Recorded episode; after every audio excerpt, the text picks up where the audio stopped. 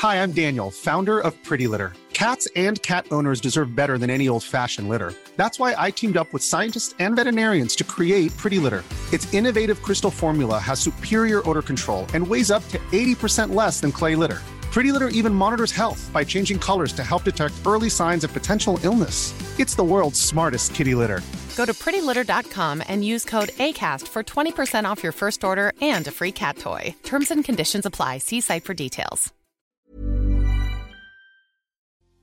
Por lo general, cuando una persona o un ser vivo cercano fallece, nos damos la oportunidad de vivir un proceso de duelo, el cual nos permite atravesar todas estas emociones, pensamientos de la ausencia de alguien que queremos muchísimo. Pero también es cierto que hay ciertos duelos que digamos que no están autorizados, que están prohibidos por nosotros, por otras personas, y no nos damos la oportunidad de atravesar ese proceso y nos lo callamos. Esto se llama tal cual duelo no autorizado y probablemente estés viviendo uno de ellos y ni siquiera sabías. Así que por favor, ponte cómodo, ponte cómoda porque ya estás en terapia.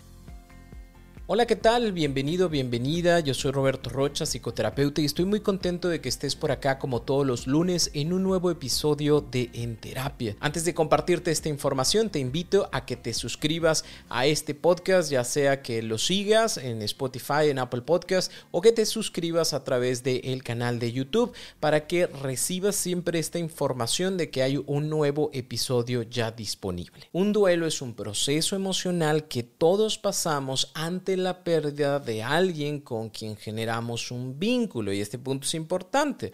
¿Por qué? Porque no siempre que una persona fallece vamos a tener que elaborar un duelo. Por ejemplo, falleció el vecino, la vecina, que sí conozco obviamente porque hemos vivido mucho tiempo y sí me parece triste y sí envío mi mensaje de consuelo o sí voy a presentar mis, mis respetos al funeral, pero pues no lo elaboro un duelo porque no tengo un vínculo con esa persona, es una persona conocida. Pero, por ejemplo, si fallece este abuelo, si fallece papá, si fallece la abuelita, el hermano, mi mascota, tengo un vínculo con estas personas, siempre y cuando tengo un vínculo con estas personas o con estos seres vivos, entonces vamos a elaborar ese duelo. ¿Para qué me sirve? Bueno, el duelo tiene cuatro tareas principales. La tarea número uno es aceptar la realidad de la pérdida. ¿Por qué? Porque en muchos casos, o en la mayoría de los casos, va a entrar un proceso de negación. A veces esta negación dura poquito, a veces dura mucho. Dura poquito porque ahorita me acaban de avisar que falleció el abuelo y yo te digo, no, no es cierto.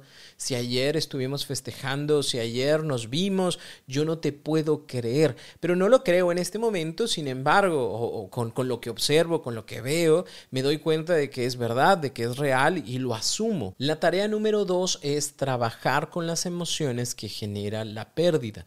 ¿Por qué? Porque puede surgir tristeza, puede surgir enojo, puede surgir culpa, puede surgir eh, resentimiento, ira a, a raíz del fallecimiento de una persona, puede, puede generar vergüenza y entonces es importante que yo sepa qué es lo que estoy sintiendo, por qué lo estoy sintiendo y cuál es la finalidad de sentir eso.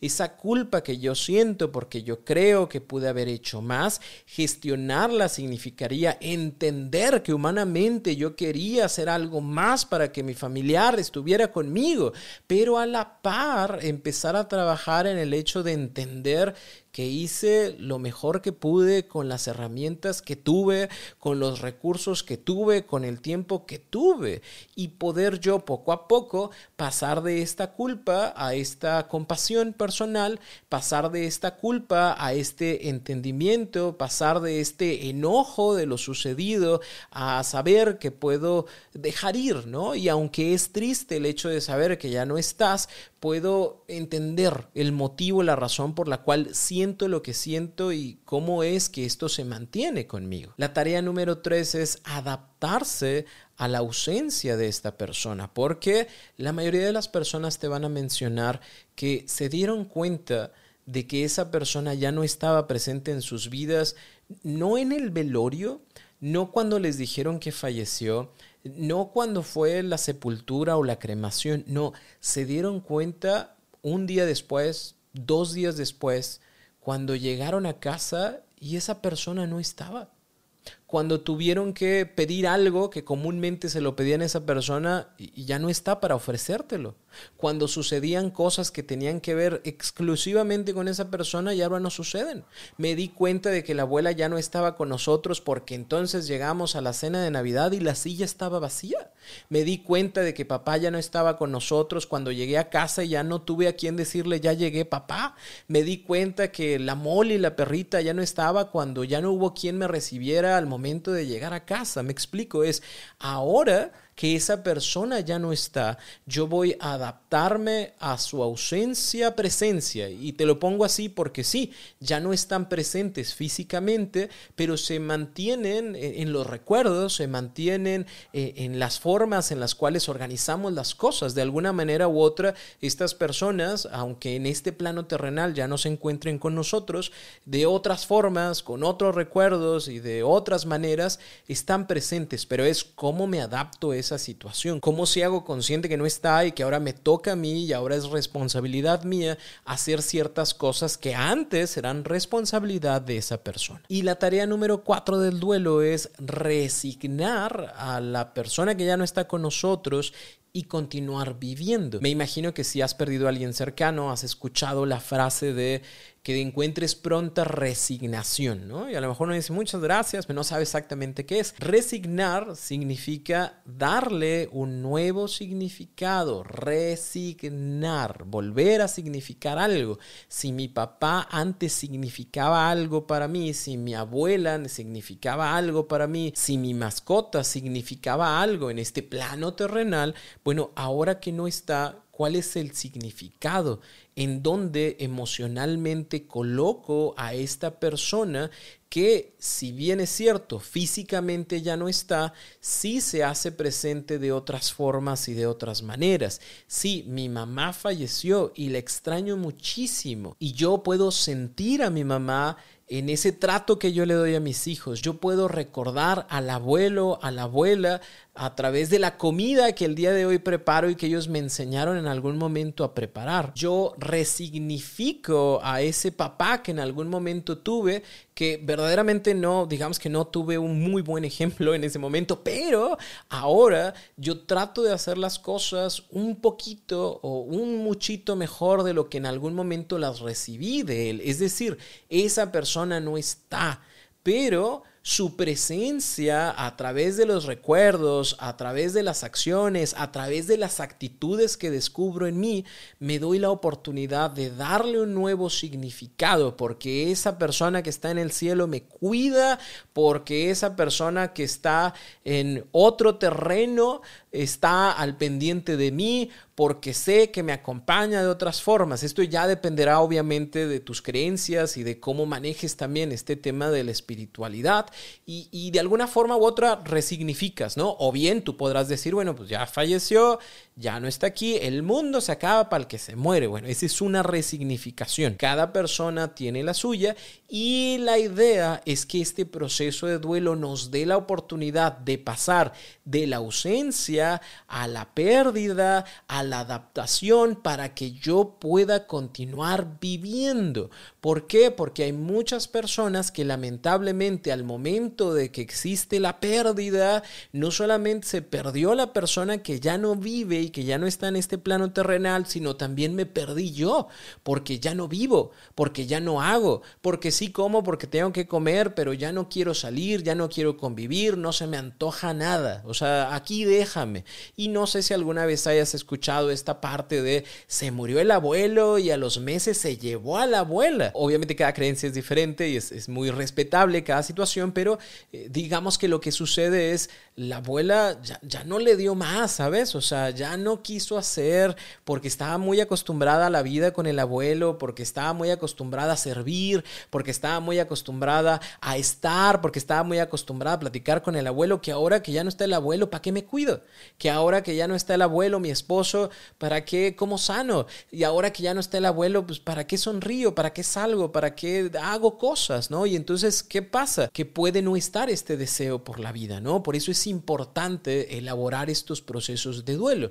Y precisamente el día de hoy quiero hablarte de estos duelos no autorizados. Si esto es lo que tendría que pasar, en el duelo autorizado lo que sucede es que yo, la sociedad, el entorno o las circunstancias no me permiten o me prohíben vivir mi proceso de duelo. Yo sé que a lo mejor has de pensar, Roberto, pero ¿cómo es posible que alguien no viva su proceso de duelo? Pues si, si acaba de perder a alguien, o sea, es, es tangible que se perdió, es tangible que falleció, es, tangible, ya no está. ¿Cómo no se va a poder vivir? Bueno, quiero compartirte ocho circunstancias que, que me ha tocado a mí escuchar en terapia en donde las personas no se permiten o no les permiten vivir su proceso de duelo. Circunstancia número uno, en el duelo perinatal. Hay muchas mujeres, hay muchas parejas que perdieron a sus bebés a la semana, a los meses de gestación y que a lo mejor la familia no sabía y no les quisieron avisar. Perdí a mi bebé a las tres semanas, a las cuatro semanas, a las seis semanas y no le quise decir a nadie. Y lo mantengo para mí como algo de, pues, ¿para qué lloro si nunca le vi la carita? ¿Para qué lloro si, si nunca lo tuve en los brazos? Entonces hay que seguir y, hay que buscar el otro y, hay que continuar con la vida y, hay que dejarlo así. O sea, nadie va a saber, nada más tú y yo como pareja lo sabemos. O bien lo compartimos con otras personas porque sí queremos vivir ese proceso de duelo, pero resulta que escuchamos de buena fe y este es, quiero que quede claro esta parte. O sea, a veces la gente habla y habla porque desde su buena voluntad quiere ayudar, pero no sabe que a veces esas ayudas, en lugar de ser ayudas, complican. Y la frase es como de, ya está en el cielo. Porque Diosito quería un angelito chiquitito y entonces por eso no estuvo acá. O quién sabe qué complicaciones hubiera tenido después, mija, mijo. Por eso, si ya no está con nosotros, pues qué bueno, agradecele a Dios. Y aunque la frase es agradable y bonita, puede terminar por generar en algunas personas este tema de no puedo llorar o no puedo expresar porque pues no era un bebé de brazos, no lo tuve conmigo. O otras personas sufren más, otras personas han perdido a sus niños de cáncer y yo al menos tengo la dicha de nunca haberlo cargado y por eso no me encariñé, lo cual no necesariamente tiene que ser una verdad. Para muchas parejas, para muchas personas, e-, ese bebé es parte de la familia haya salido de la pancita de mamá o no haya salido de la pancita de mamá, es parte de la familia y me duele. Y estoy en todo mi derecho de que me duela y que pueda vivir yo mi proceso. Pero la parte más importante es que yo me dé ese permiso. Sin importar si fueron semanas, sin importar si fueron meses, si yo generé ese vínculo con mi bebé, es importante que viva mi proceso de duelo. Segunda circunstancia en donde puede no autorizarse un duelo es en el fallecimiento de una mascota. No sé si alguna vez te haya pasado, falleció una mascota y es como, ay, vas a llorar por e-". neta.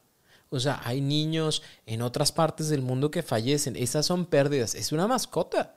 Es más, vamos a comprar otra, vamos a buscar otra, vamos a adoptar otra, para que veas que pues, la vida sigue y hay que, hay que estar adelante y hay que estar bien por el Juancho, por la Molly, por el Solovino y, y hay, que, hay que seguir con la vida, ¿no?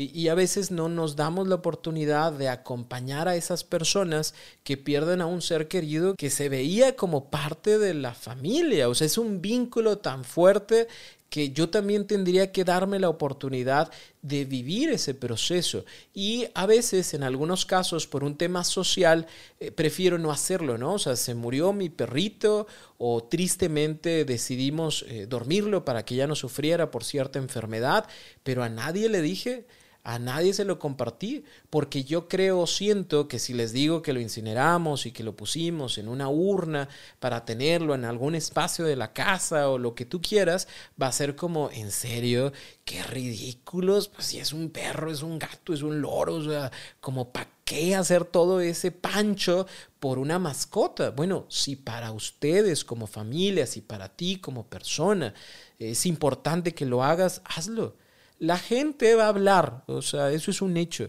Eh, sin embargo, cada quien ve de qué manera va a procesar el duelo, así sea por una mascota, así sea por un humano, Lo importante es que nosotros nos demos ese permiso de poder vivir ese duelo. Tercera circunstancia en las cuales a veces no se permite vivir ese duelo es cuando la persona fallecida es no grata para la familia. No sé, eh, papá nos dejó hace 20 años, 30 años y me enteré que falleció.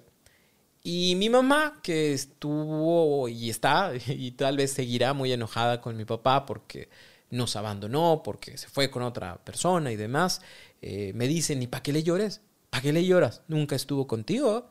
Nunca fue para hablarte en tus cumpleaños, nunca fue para mandarte un regalo de Navidad.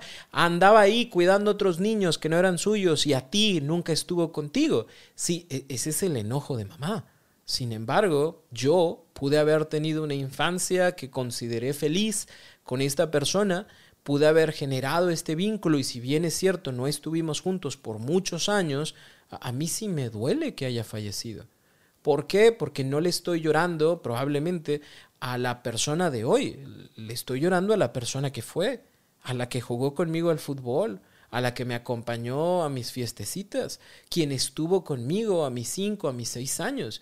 Y aunque no sea grato para la familia, para mí es importante que yo pueda procesar e-, esa pérdida. Sí, eh, eh, son dos pérdidas, ¿no? Cuando papá se fue y nos abandonó, pero ahora también cuando papá ya no está y a lo mejor incluso, volviendo al punto de las tareas del duelo, a lo mejor hay una sensación de culpa o hay una sensación de injusticia porque creo que se pudo haber hecho más, porque creo que yo pude haberme acercado, porque creo que si papá hubiese hecho tal cosa, entonces yo me hubiera dado la oportunidad. No sé, hay un sinfín de situaciones que pueden surgir de esto y por eso es importante el hecho de procesar esas emociones, de entender esos pensamientos. ¿Por qué? Porque si no, se va a quedar abierto el tema y aparte no lo puedo hablar en ningún lugar de la casa ni con nadie de la familia porque siempre es como, ¿qué? ¿Vas a llorar por ese hombre que se fue y te abandonó. Entonces ahí es donde quiero que te des cuenta cómo este duelo queda no autorizado. Hi, I'm Daniel, founder of Pretty Litter. Cats and cat owners deserve better than any old-fashioned litter. That's why I teamed up with scientists and veterinarians to create Pretty Litter. Its innovative crystal formula has superior odor control and weighs up to 80% less than clay litter. Pretty Litter even monitors health by changing colors to help detect early signs of potential illness. It's the world's smartest kitty litter. Go to prettylitter.com and use code ACAST for 20% off your first order and a free cat toy. Terms and conditions apply. See site for details. La cuarta circunstancia puede ser cuando la persona que fallece es una persona ya de edad longeva, de una enfermedad Eh, crónica, constante, muy doliente, y entonces qué bueno que falleció el abuelo. Suena mal, pero la verdad es que ya está descansando. La verdad es que tu papá, que estuvo en esa enfermedad tan desgastante, tan dolorosa, ya está en los brazos de Dios, así que hay que agradecer. No hay que llorar. No hay que llorar porque tu papá no quería que lloráramos, no hay que sentirnos tristes porque ahora ya podemos estar en la paz y en la tranquilidad de que no sufre. Y sí, puede ser que muchas de esas ah, frases tengan ah, mucho de verdad, ¿no? Porque también nosotros como familia veníamos muy cansados, porque también nosotros como familia ya teníamos tantos días en el hospital o tantas semanas en el hospital que sí se siente como un alivio. Sin embargo, también estoy en todo mi derecho de llorarle al abuelo que gracias a Dios tenía 120 años pero me duele que se vaya, aún así que haya tenido tantos años, sí, me duele que mi papá que haya estado enfermo durante tantos meses, que mi mamá que haya estado enferma durante tantos años, que mi perrito que haya estado enfermo por tanto tiempo, de todas formas me duele. Y aunque es cierto que ya no está sufriendo, yo sí sufro, a mí sí me duele. Yo sí me siento mal. Y si así me siento, estoy en todo mi derecho de expresarlo. Y vuelvo a mencionarlo, las personas a tu alrededor están tratando de ayudarte a procesar el momento. A veces las intenciones son muy buenas, pero las palabras digamos que no lo son tanto, en el sentido de que hay personas que no les gusta ver a la gente triste. Piensan que tristeza es igual a malo. Eh, te sientes mal. No, me siento triste y me siento triste porque falleció el abuelo. Pero tenía 120 años. O sea, si hubiera tenido 90, güey, me hubiera dolido. Y para mí es importante y voy a llorar. No llores. ¿Por qué no? ¿Cuál es el problema de llorar? No me voy a tirar al pozo con el abuelo, o sea, nada más estoy llorando, estoy bien. Dame oportunidad de vivir mi proceso. Cada quien lo va a vivir de manera diferente y yo lo vivo así, así que estoy en todo mi derecho de poderlo vivir como lo quiero vivir. La circunstancia número 5 en la cual puede existir un duelo no autorizado es cuando la persona falleció eh, por andar en malos pasos, ¿no? O porque fue irresponsable con su vida, ¿no? Y pareciera que no le puedes llorar porque en un robo, pues tristemente falleció, se murió. Y, entonces es como, no, no deberías. ¿Por qué le lloras? A una persona que le hizo daño a los demás, a una persona que le hizo daño a tantos niños, a tantas mujeres. Eh, ¿Por qué tendrías que? Bueno, es mi familiar, es una persona con la cual yo generé un vínculo y probablemente a mí no me hizo ese daño, no minimizo el daño que le hizo a los demás, pero a mí me duele por la persona y el vínculo que tenía conmigo. O incluso pudo haber hecho ese daño también conmigo, pero aún así para mí sigue generando un dolor y es todo un proceso que yo voy a vivir. Y a veces por estos temas sociales me siento hasta culpable de llorar, de sentirme triste por el fallecimiento de la persona con la cual yo tenía un vínculo. Que también pasa en la característica número 6 cuando el duelo es por una persona que se suicidó. A veces son temas tan sensibles, tan fuertes, que quedan vedados, que quedan escondidos de, de la sociedad ¿Por qué? Porque falleció. ¿Y de qué falleció? No, falleció.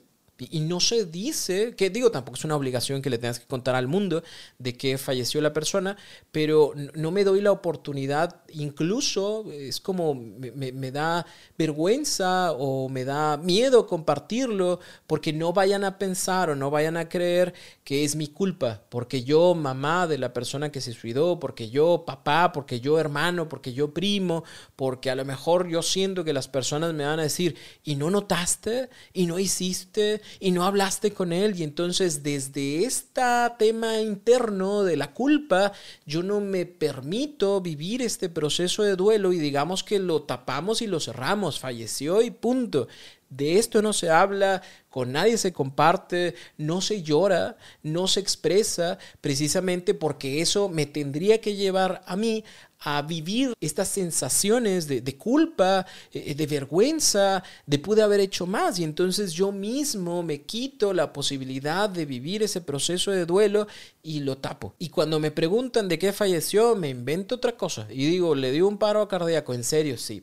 ¿Estaba malo de eso? Sí, fíjate que tal, tal, tal. Y hago historias alternas que no me dan a mí la oportunidad de poder vivir ese proceso de duelo. La séptima circunstancia de un duelo no autorizado pudiera ser el fallecimiento de una persona no reconocida. A lo mejor por un tema de, homosexualidad no, no compartida, la gente no lo sabe y mi pareja eh, falleció, pero no lo puedo decir. ¿sí? ¿Quién falleció? Mi amigo quién falleció mi amiga, pero, pero no puedo expresar el nivel de dolor sobre el nivel de vínculo que nosotros teníamos, ¿no? O sea, la gente va conmigo y me dice, siento mucho que haya fallecido tu amistad, cuando en realidad falleció mi pareja, ¿sabes? O puede ser un tema de ese amor platónico, esa persona que siempre amé y que falleció y no lo puedo expresar porque pues no, mi, pareja qué va a pensar, o sea, mis hijos qué van a pensar, no me pueden ver llorando por esta persona que tanto amé en secreto,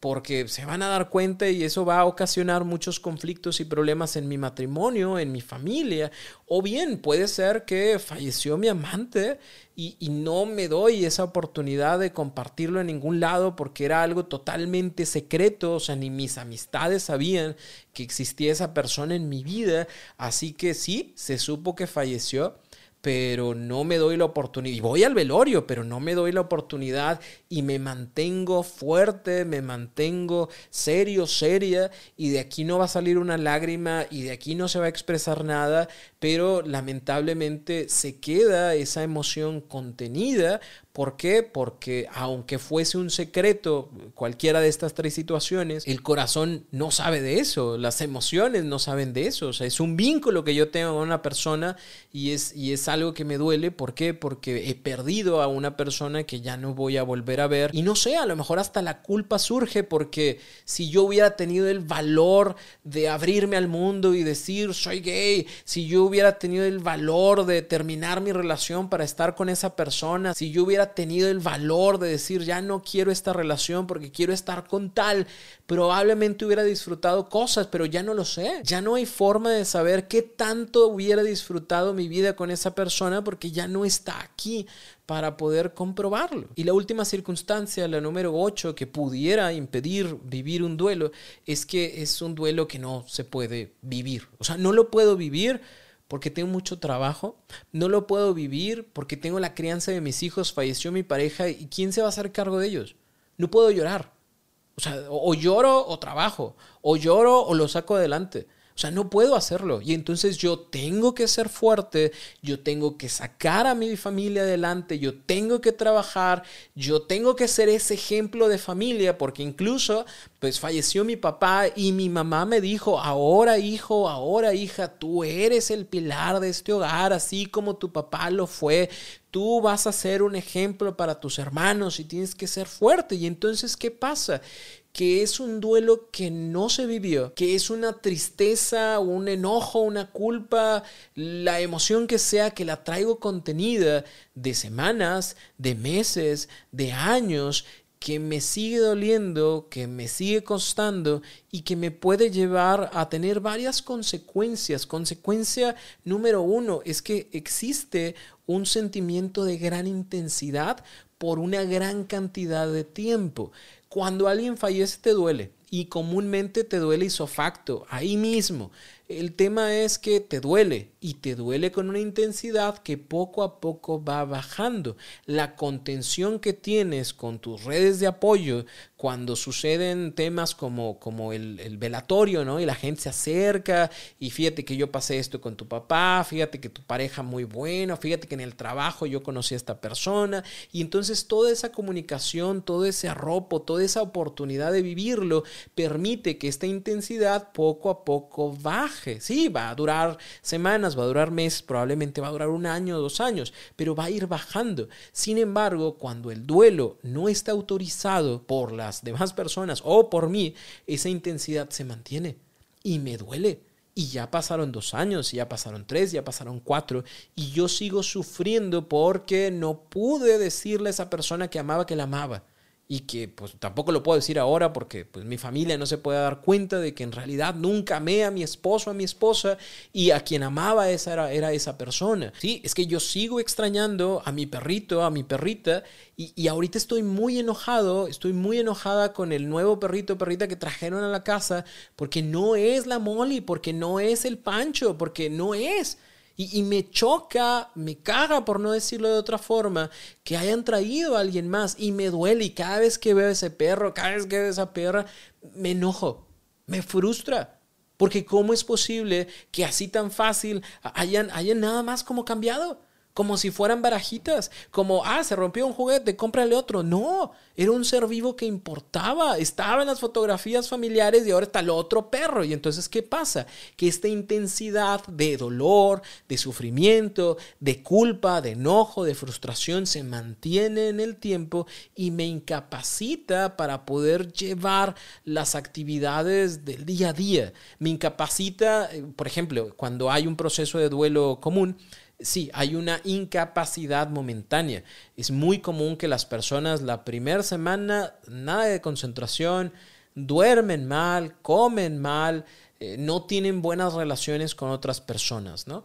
Eh, pero eso poco a poco va bajando y se va acomodando y mira que ya duermo mucho mejor y mira que ya como bien y mira que me concentro en mi trabajo y demás, ¿no? Cuando este duelo no se vive, pues pasan dos, tres, cinco, seis años y se vuelve a presentar. No necesariamente tiene que ser todo el tiempo sucede. Por ejemplo, en un duelo perinatal no autorizado, pues ahorita ando muy bien, pero resulta que pasé por una plaza pública y había muchos niños y todos estaban jugando. Yo dije, yo pude haber tenido uno de esos. Así como ese. Porque ahorita mi bebé tendría dos años, tres años, cinco años, seis años, diez años. Ahorita mi hijo, si, si se hubiera logrado, estaría en la universidad. Y entonces, ¿qué pasa?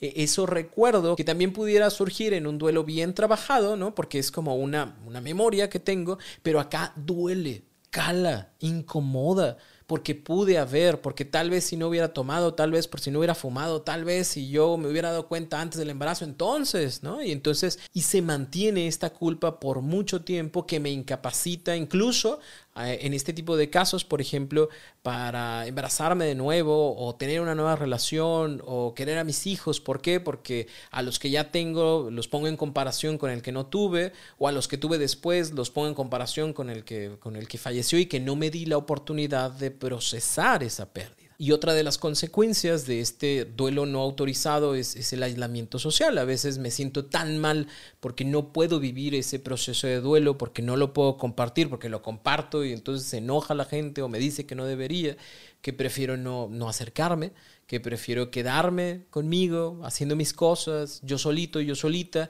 porque siento que las personas no me entienden, porque siento que no validan mis emociones, mis pensamientos, porque pareciera que para ellos es tan fácil y tan sencillo, y entonces para no generar un conflicto no me acerco me aíslo, me quedo conmigo, ya, ya trato de no estar en eventos, en circunstancias, en situaciones, ¿no? Y obviamente ese aislamiento a la par va a mantener o va a dar como esta tierra de cultivo para que yo esté pensando cada vez más en todo lo que considero que es mi culpa, en todo lo que pude haber hecho diferente, en todo lo que, lo que me pude haber esforzado, e, en que si hubiera dicho, si hubiera hecho, y entonces termino sintiéndome cada vez peor por más tiempo y la intensidad de este sufrimiento se mantiene. A lo mejor no aumenta, pero siempre está presente precisamente porque hay una cantidad de pensamientos y sentimientos que están rondando constantemente ahí. Espero que con esto quede muy claro la importancia de el poder vivir nuestros procesos de duelo. A lo mejor no eras consciente, y, no te culpo, ¿no? O sea, a veces tenemos esta idea de llorar es malo, sentirse mal está triste. No debería de llorar porque mi papá se va a sentir muy triste desde el cielo, ¿no? Yo no debería de llorar porque mi mamá me juzgaría mucho y ella quiere que yo sea feliz. Y, y lo dice la gente con toda la intención eh, positiva, ¿no? Pero vuelvo a mencionarlo, no siempre esas buenas intenciones generan buenas eh, decisiones para nosotros mismos, ¿no? Entonces la invitación para poder empezar a vivir tu duelo, número uno, es que identifiques aquello que sientes, identifiques aquello que te detiene y que te dé la oportunidad de vivir tu proceso de duelo. Identificar qué es lo que te detiene es la parte más importante. Lo reitero, a veces el tema es la sociedad, a veces el tema es mi entorno, mi familia, a veces eh, puede ser mi pareja, mi entorno, o a veces soy yo. Soy yo quien no se permite vivir ese proceso, quien no se permite vivir esa experiencia, esa tristeza, ese enojo, porque no debería. Y en realidad es, date chance. Y, y punto número dos, que es bien importante, acompáñate de, un, de una profesional, especialmente los tanatólogos, que son las personas eh, especializadas en, el tema del duelo, de las enfermedades, de las pérdidas. ¿Por qué? Porque a veces son enojos, rencores, tristezas que nos acompañan de atrás tiempo y posiblemente de muchos años. Y a lo mejor los empiezas a ver como algo normal. Siempre es normal que yo me sienta muy mal, muy triste cuando se acerca el Día de Muertos, porque me acuerdo de todas las personas que estuvieron conmigo y que ya no están y me pongo a llorar y no salgo de mi cuarto y mi familia se preocupa, me baja la presión y demás. ¿Por qué? Porque hay un proceso de duelo que no me permito vivir o que lo vivo así como muy intermitentemente y muy cortado. O sea, lo viví esa tristeza en el velorio de mamá pero luego de ahí es no, ya no lo vivo. ¿Por qué? Porque hay que estar felices. ¿Por qué? Porque tenemos vida. ¿Por qué? Porque yo tengo que estar bien. Y entonces corto ese proceso, pero viene el Día de Muertos y ahí voy a vivirlo otra vez. Viene el cumpleaños de mamá, ahí voy a vivirlo otra vez. Viene Navidad y ahí voy a vivirlo otra vez. ¿Y qué pasa? Que es muy intenso Y la familia se preocupa porque mira mamá cómo está de triste por la muerte de su mamá, de la abuela, ¿no? Y, la entiendo porque pues es la abuela, pero siempre sucede y siempre pasa bajo festividades, ¿no? Y es otra vez revivir. Por eso es importante el hecho de que te des la oportunidad de acompañarte de un profesional, de una profesional. ¿Qué va a ser el profesional? ¿Qué va a ser la profesional? Va a buscar generar eh, rituales o estrategias para que tú puedas, uno, expresar lo que sientes y dos, acomodar lo que sientes, porque a veces eso que se siente es la culpa, a veces eso que se siente es el enojo, a veces eso que se siente es ese rencor de papá, nunca estuviste conmigo, abuelo, eh, cometiste tales atrocidades, eh, eh, Molly, te comiste la almohada de papá y nunca le dije que fuiste tú. y eso lo traigo acá. Y me duele tanto. Y entonces, ¿qué es lo que voy a hacer? Compartir compartir para acomodar. A lo mejor el tema del por qué yo no me permito eh, hacer este proceso de duelo y pensar en el fallecimiento de, de, mamá es porque mamá no se cuidó. A mamá le dijeron que tenía azúcar y en lugar de cuidarse se dejó morir. Para mí se dejó morir. Y, y eso es algo que yo sí, sí pienso, que yo sí siento pero que no lo expreso porque tengo miedo de que mis hermanos pues la vayan a agarrar en contra mía, pero en este espacio específico en donde puedes hablar de tus emociones, como es un consultorio terapéutico, puedes echar madres, nadie se da cuenta. Bueno, tu terapeuta se da cuenta, pero es para que acomodes. Y que entonces probablemente en algún momento digas, ¿sabes qué? Pues sí, a lo mejor mamá estaba pasando por una situación de tristeza, de depresión, porque pues también que te avisen que tienes azúcar y que si no te cuidas te vas a morir. Pues en algunos casos, en lugar de generar un aliento de vida, porque sí es cierto, tengo que cuidarme, pues me da para abajo. Y no tenía las herramientas y no tenía forma de poder hacer algo diferente y tristemente, pues mamá no se cuidó. No sé si me explico, es acomodar aquella situación y pasar del juzgarte, mamá, porque no te cuidaste, al observarte y entender y ser compasivo, compasiva contigo y, dejarte ir. Entenderte. Y decir, ¿sabes qué? No te culpo, no te juzgo. Me hubiera gustado que estuvieras más tiempo acá, me hubiera gustado que te cuidaras, pero entiendo que a veces uno no tiene las formas, los medios, la idea, la motivación. Y te pido perdón si no estuve yo ahí para poderte apoyar, si no tuve las mejores palabras, porque yo también estaba impresionado, impresionada, porque te dijeron que tenías azúcar y yo tampoco supe qué hacer y lo único que hacía era gritarte y decirte, mamá, deja ese refresco, mamá, ya no comas la dona, mamá. Y yo sé que eso hizo que de alguna forma u otra lo siguieras haciendo, pero escondida. En lugar de yo sentarme contigo y decirte, mamá, me preocupa tu salud y te quiero ayudar y quiero hacer las cosas diferentes junto contigo, dime cómo te ayudo, mamá. Y yo sé que probablemente eso hubiese generado otra situación, así que te perdono, mamá, y me perdono a mí porque tanto tú como yo hicimos lo mejor que pudimos con esa información. Y te dejo ir. Y te dejo descansar. Y te digo adiós. Y aprendo también a cuidarme yo. A cuidarme por mis hijos. No como una venganza de tú no te cuidaste mamá, sino a cuidarme. Porque puedo aprender que es importante el hecho de llevar una vida sana. No, sé si me explico, o sea, todo esto, todo este proceso de poder entender mi emoción, mis sentimientos, el por qué me molesta, el por qué me enoja, y el poder decirlo y expresarlo, aunque mamá no esté físicamente, pero sí me da la oportunidad de expresar algo que a lo mejor llevo callado desde hace muchos años, ¿no? Y eso es lo que busca el proceso terapéutico, el proceso con un tanatólogo, tanatóloga, que nos dé la oportunidad de entendernos y de poder expresar, acomodar y resignar a papá, a mamá, al abuelo, a Molly, a quien sea que ya no está con nosotros. Y la tercera recomendación es que te des la oportunidad de no aislarte, de mantenerte acompañado, acompañada, de poder compartir. Ahora sí que ya se acomodó las cositas con este proceso terapéutico, pues ahora sí voy a darme esa oportunidad de compartir. Y lo comparto desde otra posición, desde otra perspectiva también de las cosas y de las situaciones. Y eso me ayudará a no tener conflictos también con las demás personas. Pero también, importante mencionarlo, me va a dar la oportunidad de centrarme en este presente,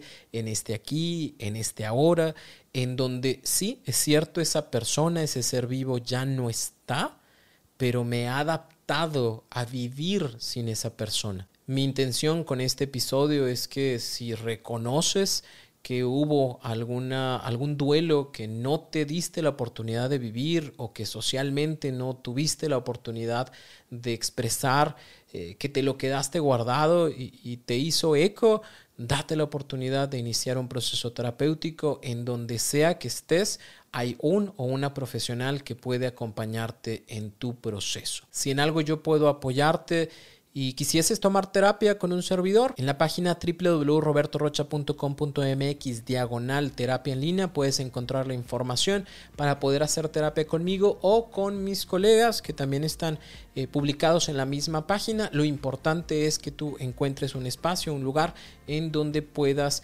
generar las estrategias para ir resolviendo aquello que se te presenta. Para mí es un gusto, un placer que te encuentres por acá. Si tienes alguna duda, vete a mis redes sociales, Roberto Rocha en cualquiera de ellas, en Facebook, en TikTok, en Instagram, en ¿cuál es el otro? En YouTube y me va a dar mucho gusto verte o leerte también por allá. Desde aquí te mando un gran abrazo, cuídate mucho y primeramente Dios nos escuchamos el próximo lunes en un nuevo episodio de En Terapia.